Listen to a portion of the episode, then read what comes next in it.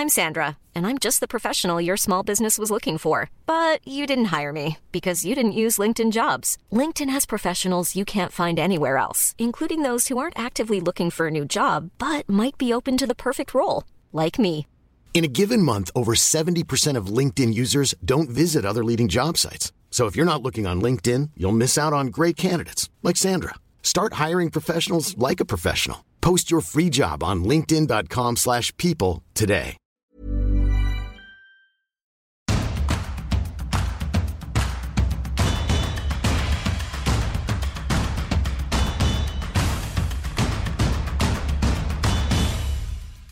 Bonjour à tous et bienvenue dans Tour d'Europe, votre podcast hebdomadaire autour du football européen. Je suis Cyril Morin, journaliste à Eurosport, et je suis ravi de vous accueillir pour ce nouveau numéro.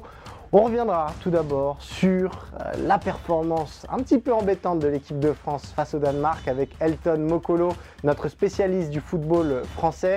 Et on se posera une question autour du cas Mbappé. Finalement, quelle est sa meilleure position? On ira ensuite en Angleterre avec Philippe Auclair pour parler du cas Gareth Southgate, très très critiqué outre-Manche alors que se profile la Coupe du Monde. Que se passe-t-il autour des Three Lions et l'Angleterre peut-elle vraiment changer de coach? On verra ça avec lui. Et on terminera l'émission par évoquer la crise traversée par l'équipe féminine espagnole avec Ana Caro, notre spécialiste du football espagnol. On verra que bah, finalement la fédération espagnole a un rôle trouble dans l'affaire et que les défis sont importants pour cette équipe espagnole. Voilà, euh, Tour d'Europe est à retrouver chaque lundi sur vos plateformes d'écoute préférées. Et si vous voulez voir les meilleurs moments, rendez-vous sur le site d'Eurosport pour voir tout cela en vidéo. Vous connaissez le programme, alors Tour d'Europe, c'est parti. On va parler évidemment, et on commence ce tour d'Europe bah, par rester en France parce que les Bleus ont subi une défaite euh, embêtante euh, face au Danemark euh, dimanche, une défaite 2-0. On accueille Elton Mokolo, notre spécialiste du football français. Elton, comment ça va? Comment tu as vécu cette défaite et ce rassemblement tricolore? Déjà bonjour Cyril. Alors comment j'ai vécu cette soirée de l'équipe de France? Elle avait bien commencé avec 20 premières minutes intéressantes où Schmeichel est mis à contribution par Bappé et par Antoine Griezmann. Ensuite petit à petit le Danemark arrive notamment à rentrer dans son match et est au-dessus avec notamment les buts de Casper Dolberg, un ancien de la Ligue 1 et ensuite Skov Olsen qui a fait un vrai bon match. Donc l'équipe de France est rapidement passée d'une bonne entame de match à une suite qui a été vraiment compliquée avec des défaillances individuelles qui ont lieu au collectif.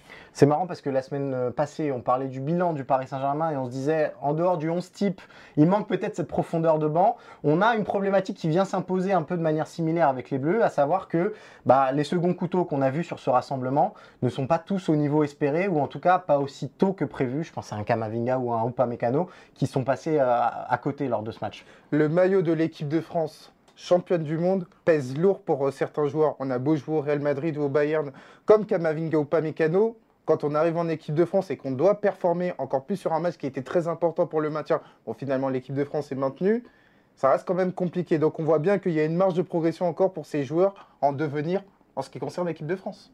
Est-ce qu'il faut être inquiet, Elton? Est-ce qu'il faut être inquiet? Factuellement, il reste plus de matchs avant la Coupe du Monde. Donc euh, par rapport à ça, voir l'équipe de France qui a gagné un match sur ces six derniers matchs. Crois on est sur euh, la moins bonne série depuis 1958 avant une Coupe du Monde. C'est pas de nature à nous rassurer. Maintenant, il y a la qualité brute pour se dire que à l'occasion de la Coupe du Monde, notamment sur le premier tour, l'équipe de France peut s'en sortir.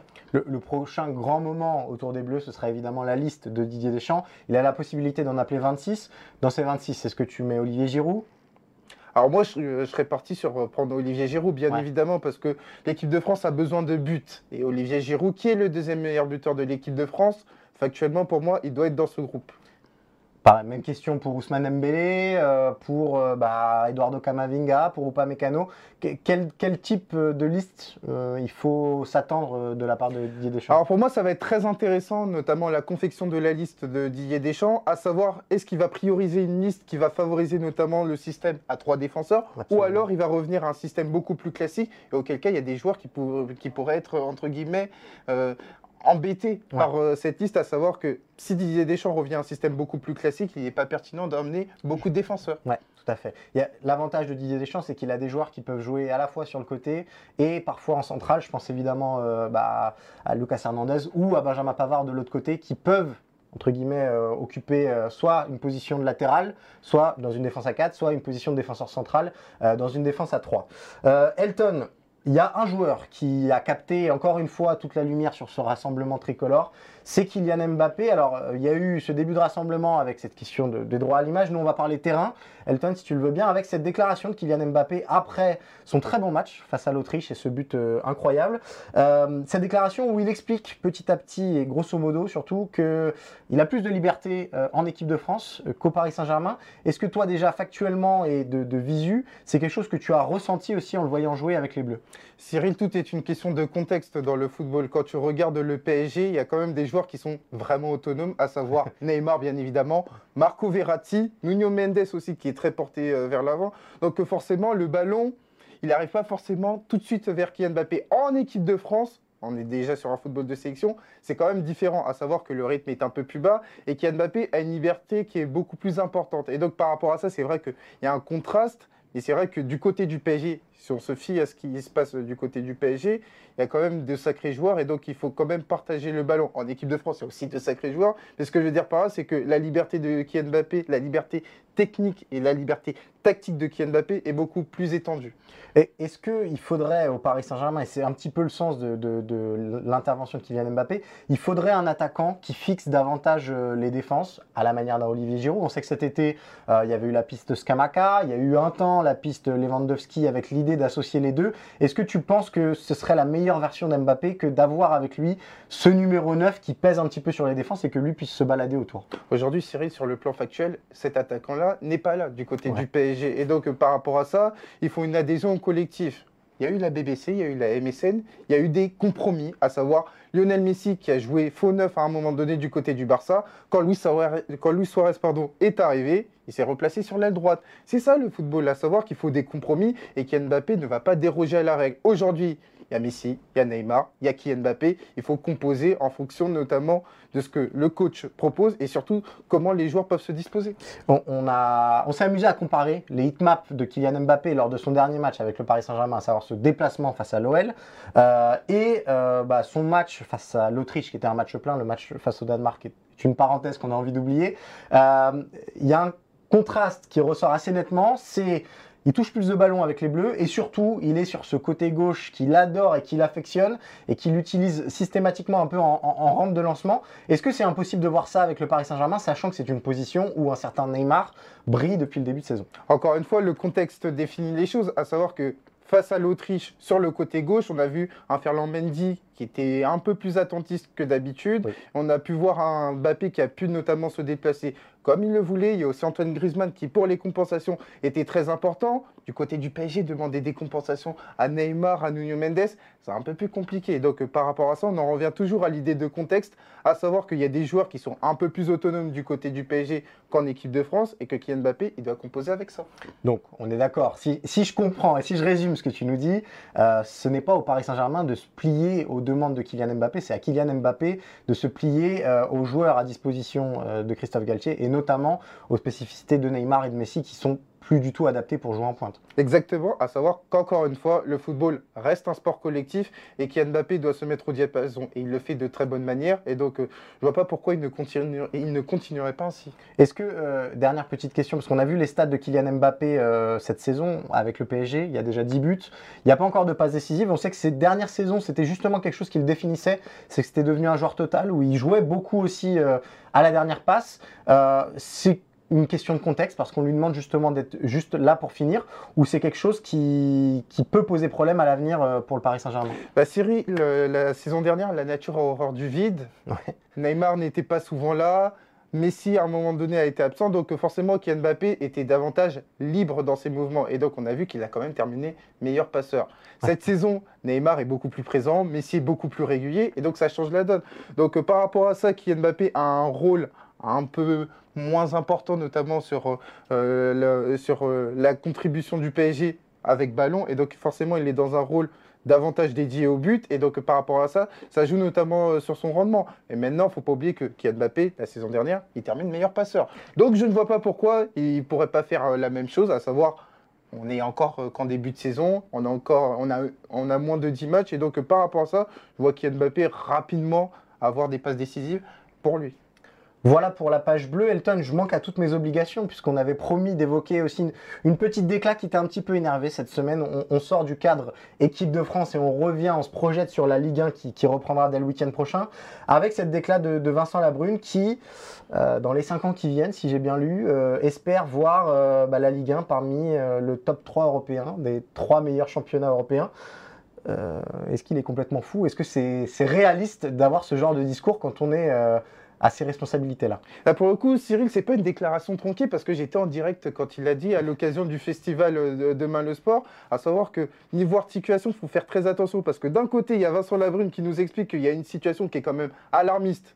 La France, cinquième au classement UEFA, à portée de tir du Portugal et des Pays-Bas. Et ensuite, il t'explique deux minutes plus tard que la France, à l'horizon 2028, doit être top 3. Top 3 UEFA, la troisième place étant détenue par l'Allemagne. Et donc, euh, par rapport à ça, c'est toujours des effets d'annonce. Il faut que ça soit suivi d'actes. Aujourd'hui, on est sur une saison qui est charnière pour le football français, à savoir que pour l'attribution des places, notamment pour la nouvelle réforme de la Ligue des Champions, il faut absolument que la France reste dans le top 5. Moi, je pense qu'aujourd'hui, à l'horizon 2028, il est beaucoup plus probable que la France remporte une Coupe d'Europe plutôt que la France soit top 3 UEFA. D'accord. Donc, grosso modo, euh, on mise tout sur le Paris Saint-Germain et on voit ce qui se passe derrière on mise tout sur le Paris Saint-Germain, comme on peut miser un degré moins sur l'Olympique de Marseille, euh, sur euh, l'Olympique Lyonnais, sur plusieurs euh, Coupes d'Europe, parce qu'aujourd'hui, on a la chance d'avoir trois Coupes d'Europe. La Ligue des Champions, l'Europa League et la, C4. On, verra la bah, conférence League. La conférence League, ouais. On verra si les annonces de, Vincent Labrune sont suivies de faits. On va tourner la page française. Merci beaucoup, Elton. Et on va partir. Merci à toi, Cyril. En Angleterre pour parler d'un sélectionneur sous le feu des critiques, Gareth Southgate. On arrive donc en Angleterre et on retrouve notre euh, correspondant Philippe Auclair. Euh, salut Philippe, comment ça va et comment s'est passée ta, semaine anglaise? Euh, Moi ça va, ça va mieux que l'équipe d'Angleterre, ça va beaucoup mieux que Gareth Southgate. disons qu'on avait senti le coup venir, mais qu'on a malgré tout reçu une claque contre cette équipe d'Italie. Mm. certes, bon, après, ce qui s'était passé contre l'Angleterre, ce qui se passe depuis le début de cette Nations League, c'est pas vraiment totalement une surprise. Mais on espérait qu'il y aurait un réveil parce que, bon, euh, avec cette Coupe du Monde qui est placée à un moment tellement particulier dans le calendrier, en fait, on n'aura pas de match d'échauffement. D'habitude, on a toujours des matchs d'échauffement où on peut faire un peu à, euh, passer les troupes en revue, etc. Là, c'est maintenant ou jamais. Or, euh, c'était contre l'Italie, ça s'est très mal passé. Aujourd'hui, c'est contre l'Allemagne à Wembley. un match on va espérer que ça se passe mieux et puis on va espérer également que le public euh, se rangera du côté de son équipe et qu'on n'entendra pas à nouveau ce qu'on a entendu donc euh, à San Siro euh, lorsque Gary Southgate est venu saluer les supporters anglais qui s'étaient déplacés en nombre. Bon, il y a eu des applaudissements, mais il y a surtout eu des, sifflets et des huées. Et, et, quand on pense où était cette équipe d'Angleterre encore au mois de juin dernier, avant d'entamer ce programme au passage complètement délirant hallucinant de Nations League où ils ont eu quatre matchs en quoi en 11 jours, euh, où les joueurs étaient sur les rotules, absolument épuisés. Et ce qui, est, ce qui est étonnant quand même, tu vois, c'est que à l'époque, on s'était dit, bon, ils font match nul, ils perdent, c'est pas grave, parce qu'en fait, nos joueurs sont complètement lessivés. Euh, ils ont joué euh, les grandes compétitions jusqu'à la fin, toute fin du calendrier, puisque bien évidemment, les joueurs anglais sont dans les top équipes européennes. Ils sont donc épuisés, donc une envie, c'est de partir en, partir en vacances et se reposer un petit peu. Et puis là, ce match contre l'Italie, on aurait peut-être dû le voir dans cette lumière, mais c'est pas comme ça. En fait, on l'a vu comme étant euh, dans la lignée de ce qu'on avait vu au mois de juin. Et franchement, ce qu'on a vu était, était pas franchement euh, formidable. Alors évidemment, euh, tout se cristallise quasiment autour du cas euh, Gareth Southgate. Le Sunday Times a sorti un édito hier assez offensif. je vous lis la phrase parce que elle, est, elle est assez violente. Southgate n'est pas devenu un mauvais manager du jour au lendemain, il l'a toujours été. Mm. Euh, qu'est-ce qui se passe autour du cas Gareth Southgate et pourquoi il est aussi critiqué tout simplement alors que bah, l'Angleterre a fait finaliste de l'Euro et que Southgate a réussi à ramener cette sélection à une place bien plus convenable? C'est il y a une ce, commentaire du Sunday Times, je le précise tout de suite, c'est pas un commentaire que tout le monde ferait ici. Euh, c'est une ligne éditoriale qui est en train de monter en puissance, mais c'est normal. Depuis le temps que les reporters anglais euh, qui adorent, qui n'aiment rien de mieux que défoncer leur sélectionneur, attendaient que le moment se, se, présente. Et, Southgate leur, leur avait pas donné l'occasion auparavant, parce que il arrive dans cette équipe d'Angleterre euh, qui vient de se débarrasser de Sam Allardyce qui s'est fait piéger par des journalistes. il arrive, il n'y a personne d'autre pour prendre le job. Euh, mine de rien, deux ans plus tard, l'équipe d'Angleterre se retrouve en demi-finale du mondial. Elle est également aux demi-finales de la Nations League. Elle parvient en finale de l'Euro. En fait, il fait un parcours quasiment sans faute. Alors, de temps à autre, on va faire une petite critique, on va émettre quelques réserves, bien sûr. Mais cette presse anglaise qui a tellement l'habitude de pouvoir rentrer dans le lard de ses sélectionneurs, là, toute sa frustration est en train de sortir. Moi, je dirais que c'est un petit peu comme ça qu'on voit. Et, ce commentaire, euh, il a toujours été un mauvais manager. Bon, c'est une, une, phrase facile, c'est une phrase bon qui frappe, hein, c'est certain. Mais c'est une phrase facile. Non, il n'a pas été un mauvais manager avec l'équipe d'Angleterre. En fait, il a été le meilleur manager de l'histoire de l'équipe d'Angleterre après Alf Ramsey, au niveau des résultats. Euh, au niveau de la manière, c'est peut-être autre chose. Peut-être qu'il n'est pas aussi bon que Bobby Robson ou, ou quelques autres, même voire Sven-Göran Eriksson. Mm. Mais malgré tout, pour ce qui est des résultats, c'est le deuxième entraîneur, euh, le, deuxième meilleur entraîneur, entre guillemets, de, de l'équipe d'Angleterre. Mais bon, c'est vrai, le, le, ton a changé. Il le sait. D'ailleurs, quand il s'est adressé euh, aux médias avant ce match, le match de ce soir contre l'Allemagne, il a dit très clairement, je sais très bien que c'est pas parce que j'ai renouvelé mon contrat jusqu'en 2024 euh, que je suis intouchable et que si jamais on va entièrement me juger sur ce que l'Angleterre va faire à la Coupe du Monde au Qatar, si c'est un échec, je partirai, je le sais. Donc de ce côté-là, euh, les, les, les, jeux sont faits euh, pour ce qui est des enjeux. par contre, pour le reste, on se demande encore à quoi va ressembler cette équipe d'Angleterre. Parce que tu sais, règles, mine de rien, dans quel état était l'équipe de France avant le mondial de 98 Dans quel état était l'équipe d'Italie avant le mondial de 2006 Bon, euh, et on a vu que les choses peuvent se passer totalement différemment dans la, compétition. Absolument. Eh, le, cas Southgate, c'est aussi pour nous l'occasion, Philippe, de, t'interroger peut-être sur la place des entraîneurs euh, anglais dans le football euh, anglais actuellement. on sait que ça a été pendant longtemps un débat autour des joueurs. là, quand on regarde la Première Ligue, c'est quand même le championnat euh, avec bah, les meilleurs entraîneurs au monde et bah, ils sont quasiment tous euh, étrangers. Il y, a, il y, a, Pep Guardiola à City, il y a Jürgen Klopp euh, à Liverpool, Antonio Conte à Tottenham. C'est une tradition qui s'est installée depuis plusieurs années. Est-ce que si d'aventure ça venait à mal se passer pour Gareth Southgate lors du mondial, il y a vraiment de quoi faire pour avoir un sélectionneur anglais qui soit incontestable, on va dire? Euh, je crois qu'on a un petit peu fait le tour du pâté de maison. Et puis, euh, parce que prendre la succession de Gareth Southgate, bien évidemment, c'est un cadeau un petit peu empoisonné.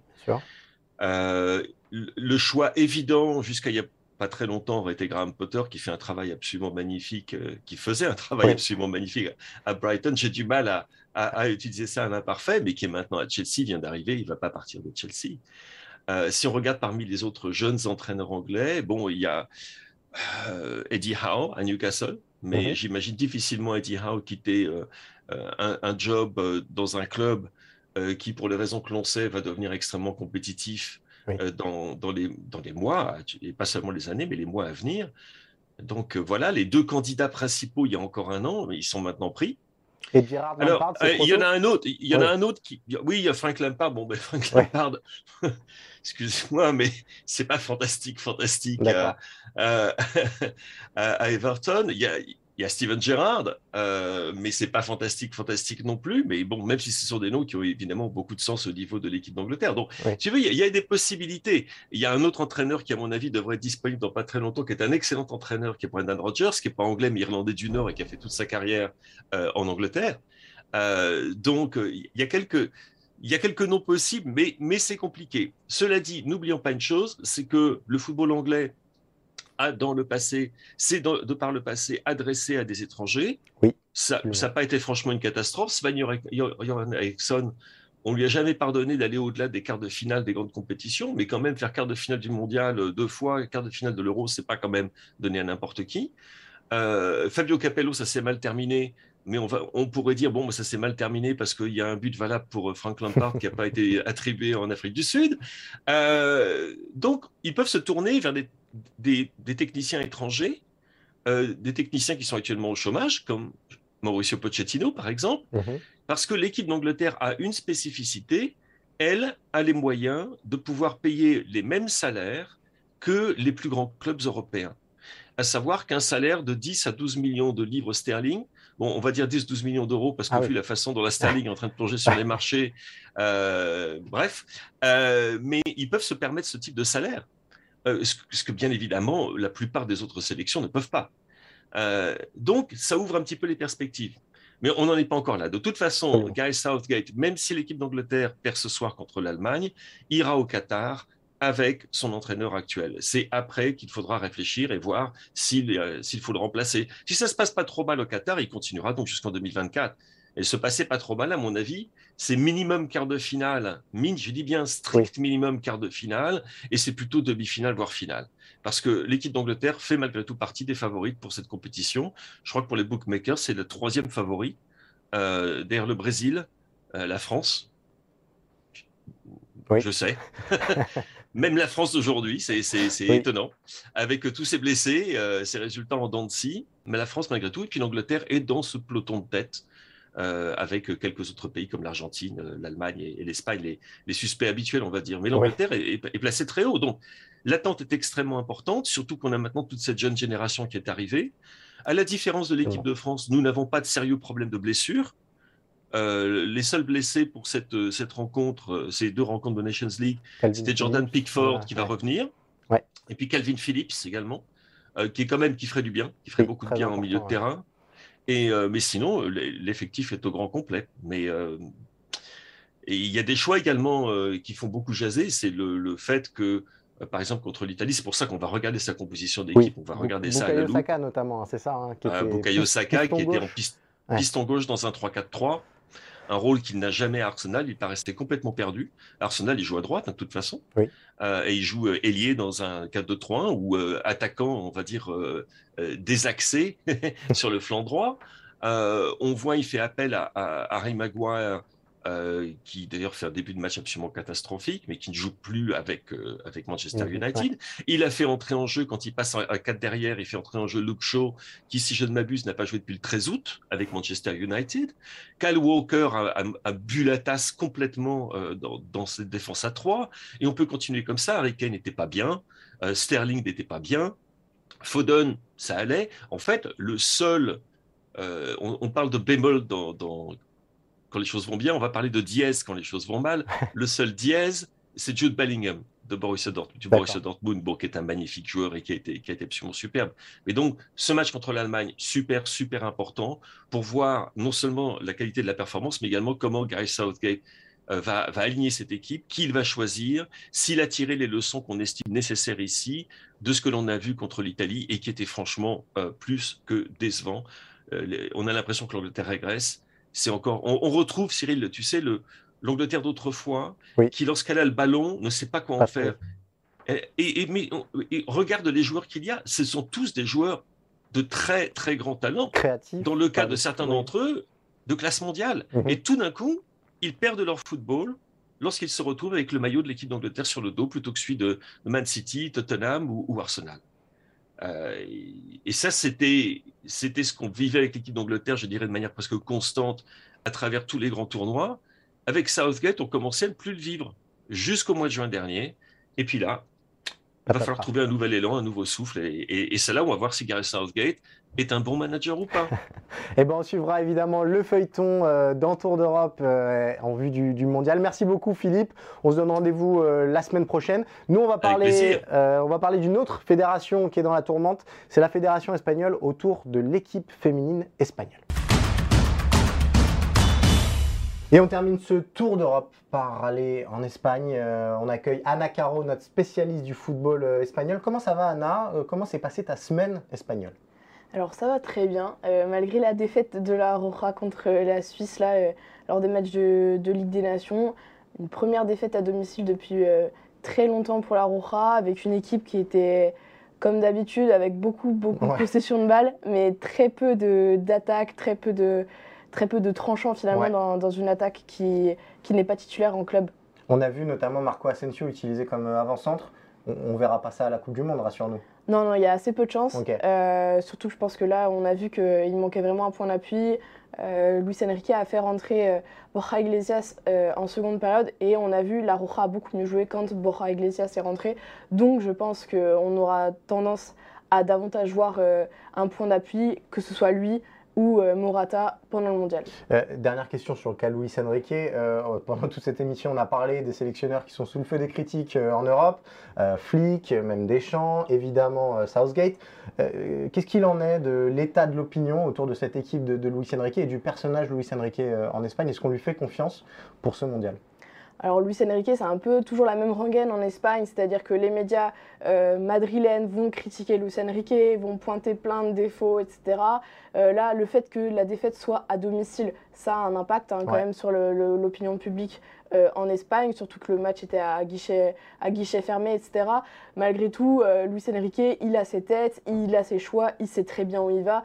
Et il peut très bien perdre ce match contre la Suisse, mais gagner celui qui sera là euh, demain contre le, contre le Portugal, qui est une finale pour, le, pour la place en, en- en Final Four de, de Ligue des Nations. Absolument. Donc euh, il y a de l'inquiétude d'un- d'une certaine partie, mais de l'autre, on sait que c'est un peu la routine, c'est euh, Luis Enrique perd, et puis il revient, donc tout, tout se passe bien.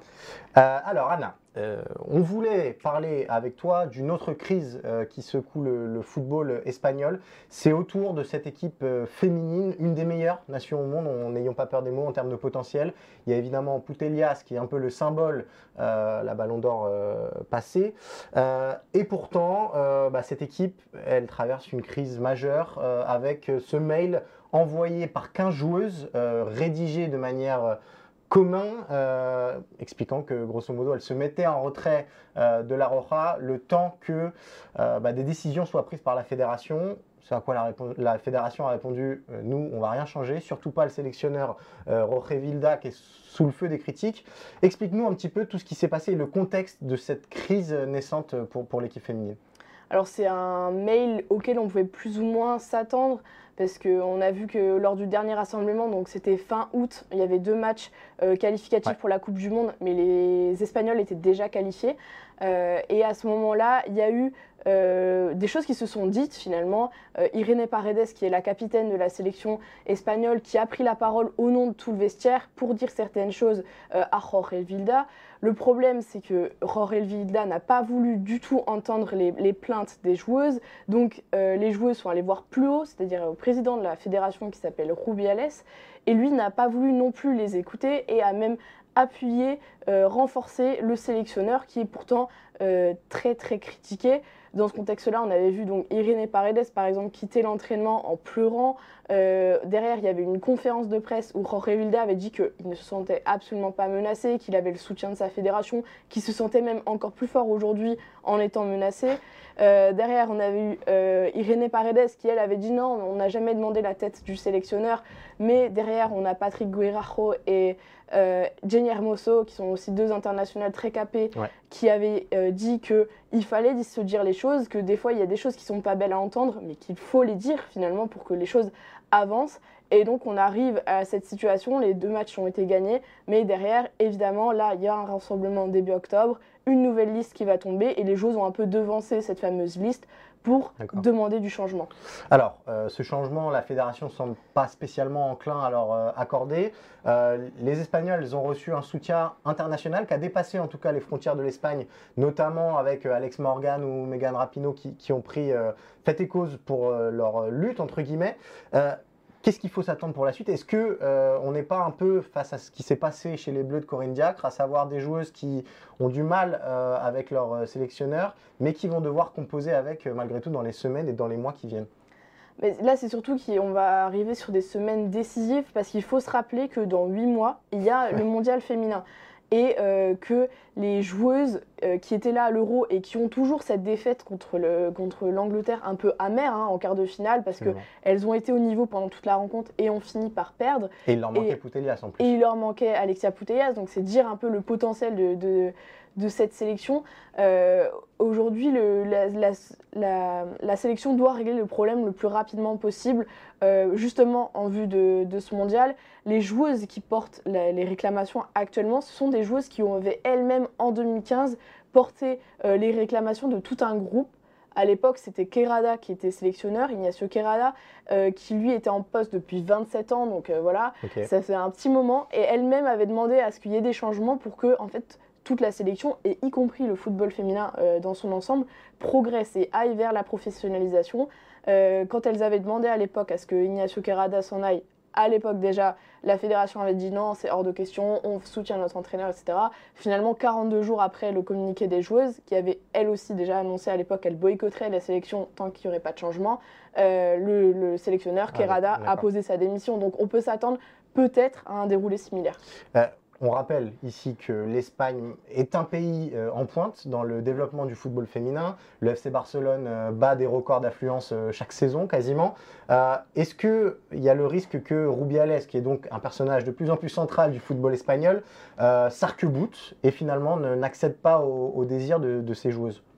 Alors, c'est à remettre aussi dans le contexte justement de cette progression du foot féminin qui à la base avait été portée par la fédération et aujourd'hui euh, avec la professionnalisation donc, du championnat, Oui. on se rend compte que la fédération n'avait pas tant de ça envie que le football euh, féminin se développe puisque la ligue euh, en se professionnalisant a eu son entité propre en dehors de la fédération et la fédération, depuis le début de cette ligue, a constamment mis des bâtons dans les roues pour que cette ligue commence. On se rappelle que la ligue a commencé avec une journée de retard en raison d'une grève des arbitres qui avait été provoquée, enfin provoquée ou pas, mais des arbitres qui, ont été qui étaient rattachés à la, fédération. Donc on, on se demande s'il n'y a pas un, un lien avec tout ça. Aujourd'hui, il y a la question des salaires, puisque les arbitres ont été augmentés, mais que les joueuses, elles, touchent moins d'argent que les arbitres. Il y a la question des cartons, euh, des cartons rouges et jaunes qui sont euh, très très chers pour les filles par rapport au salaire qu'elles perçoivent. Et ça, c'est aussi Oui. euh, un problème de, de la fédération. Donc, on se demande si c'est pas un peu la touche finale de cette, cette, cette lutte interne, on a l'impression de pouvoir de Rubiales contre le foot féminin et qui est un peu contre l'indépendance finalement et la professionnalisation du football féminin. Bah voilà, vous savez tout sur euh, la crise traversée par la Roja féminine euh, en Espagne. C'est la fin de ce numéro de Tour d'Europe. On vous retrouve la semaine prochaine, même jour, même endroit, même heure. Euh, D'ici là, bah, portez-vous bien et suivez le football européen.